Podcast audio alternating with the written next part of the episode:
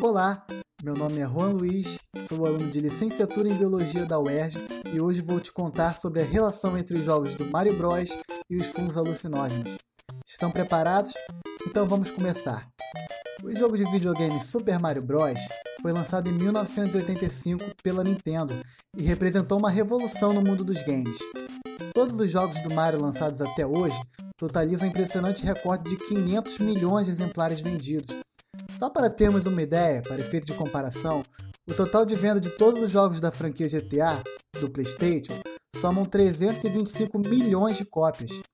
Diante dessa comparação, é possível notar o tamanho da popularidade do famoso encanador Mario. O universo de Super Mario Bros. apresenta diversos personagens, como Mario, o Luigi, o Yoshi, a princesa Peach, o vilão Bowser e o carismático Toad. Este último é conhecido como personagem humanoide que possui uma espécie de cogumelo em sua cabeça. Ele aparece frequentemente nos jogos da franquia, auxiliando Mario e Luigi no perigoso caminho para resgatar a princesa Peach das mãos do vilão Bowser. A sua primeira aparição na franquia foi em Super Mario Bros. 2. A tradução de Todd para o inglês significa sapo.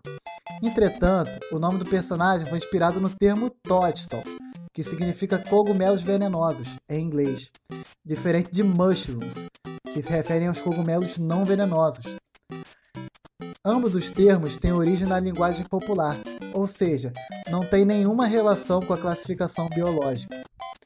Os desenvolvedores da franquia se inspiraram nos fungos do filo Basidiomycota durante a elaboração dos jogos. Mario recebe um upgrade, ou seja, uma melhoria do personagem, ao receber um cogumelo vermelho com bolinhas brancas que está dentro das caixas com símbolo de interrogação. O personagem Mario é amigo de um cogumelo branco com bolinhas vermelhas, que lembra o tipo real de cogumelo psicodélico. O cogumelo real que inspirou Todd tem as cores invertidas desse personagem e chama-se Amanita muscaria. Ao contrário do que muitos pensam, esse cogumelo não é comestível, e sim tóxico.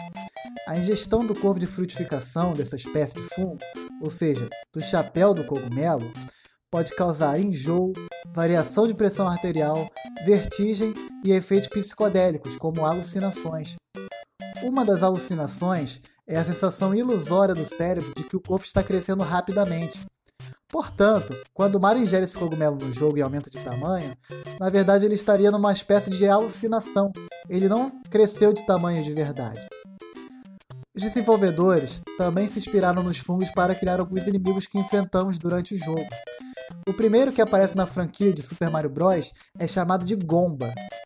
Os fãs japoneses da franquia ficaram surpresos quando descobriram que o Gomba foi inspirado num cogumelo shiitake e não numa castanha.